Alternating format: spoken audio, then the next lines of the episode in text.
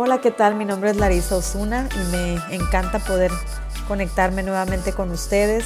Siempre estoy buscando nuevas formas de poderles servir o ser de utilidad eh, con información que, pueda ser eh, de, beneficio para sus empresas, para su familia, para, para atender los conflictos que, que muchas veces surgen de, del día a día, de las actividades en las que nos vemos involucrados.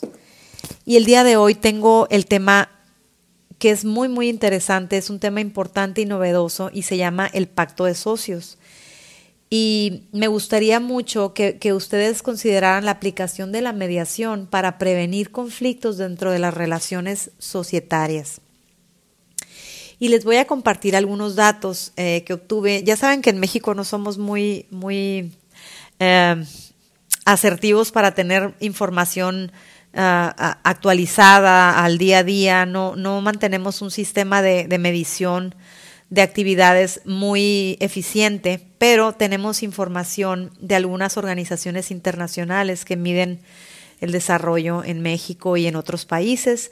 Y en el año del 2018, la OCDE, Organización para la Cooperación y el Desarrollo, colocó a México como el segundo mejor país para emprender. Qué curioso, ¿verdad? Sin embargo, el contexto de la pandemia y algunas políticas de la actual administración han generado un panorama de incertidumbre para muchas empresas. También de acuerdo con el Instituto Nacional del Emprendedor, el INADEM, ese mismo año, en 2018, se abrieron cada mes 35 mil negocios a nivel nacional. Desafortunadamente, el 74% de las empresas cierra antes de terminar su segundo año de operaciones. Imagínense, y con ello los sueños, el esfuerzo, los ahorros de los socios o fundadores, por lo que es justo preguntar qué está fallando. Y no es poco común que esto se deba a situaciones como una mala administración, la falta de acuerdos entre socios, la indefinición de los roles de cada uno de los socios, la comunicación deficiente, problemas económicos y desbalance de poder, entre otros. El llamado pacto de socios es un acuerdo de colaboración entre los socios de una empresa que tiene como objetivo prevenir potenciales conflictos que permitan garantizar la continuidad del proyecto empresarial y aportar seguridad jurídica, generando mayor confianza a nuevos inversionistas y clientes. Interesante porque lo más importante que debemos destacar es que el pacto de socios y los estatutos sociales no son lo mismo, aunque se parecen. Los estatutos sociales se establecen en una escritura pública firmados ante fedatario público e inscritos en el registro público de la propiedad y el comercio, y es lo que determina el nacimiento de la sociedad o empresa. Por otro lado, el pacto de socios es un documento privado y su cumplimiento es vinculatorio solo para los socios que lo firman y sirve para desarrollar o ampliar con mayor exactitud los estatutos sociales. Una vez que nosotros constituimos una empresa eh, y la empresa eh, a través del tiempo se va desarrollando, surgen circunstancias que no fueron previstas en, el pacto social, en el acta constitutiva original, y que se deben atender, que de otra manera van a provocar conflictos posteriormente. Por lo tanto, el pacto de socios es un excelente instrumento que permite complementar aspectos vagos o dispersos dentro de la escritura o que frecuentemente las cláusulas originales no contemplaban con claridad.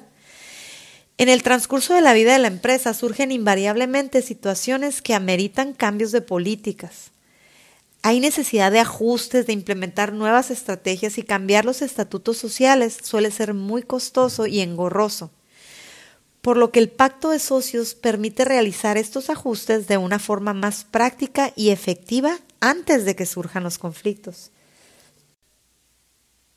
Entre los principales objetivos de este instrumento se encuentran mejorar la estructura organizacional, establecer claramente las funciones de cada socio, las relaciones entre los socios y con terceros, prever medidas y mecanismos para resolver los conflictos que se presenten, todo lo relativo a remuneraciones y a la distribución de beneficios y pérdidas,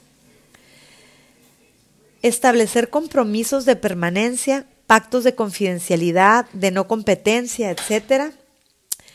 Alcances de la titularidad de derechos y activos y también incorporación de nuevas ideas, mejoras y eh, creatividad para el crecimiento de la empresa. Los nuevos tiempos, la competencia despiadada y las prácticas globales de hacer negocios demandan la implementación de instrumentos que actúen como un andamiaje para un mejor desarrollo y solidez de las entidades económicas que tanto bien le hacen al país y que está demostrado son las que sostienen la economía en tiempos de tantos desafíos como los que estamos viviendo actualmente. Y considero un deber de los prestadores de servicios empresariales atender estas necesidades de forma puntual y eficiente.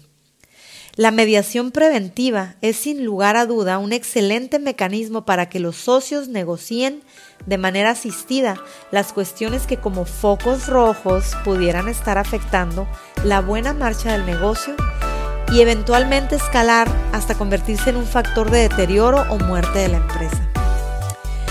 Por estas razones y tantas más, prueba la mediación.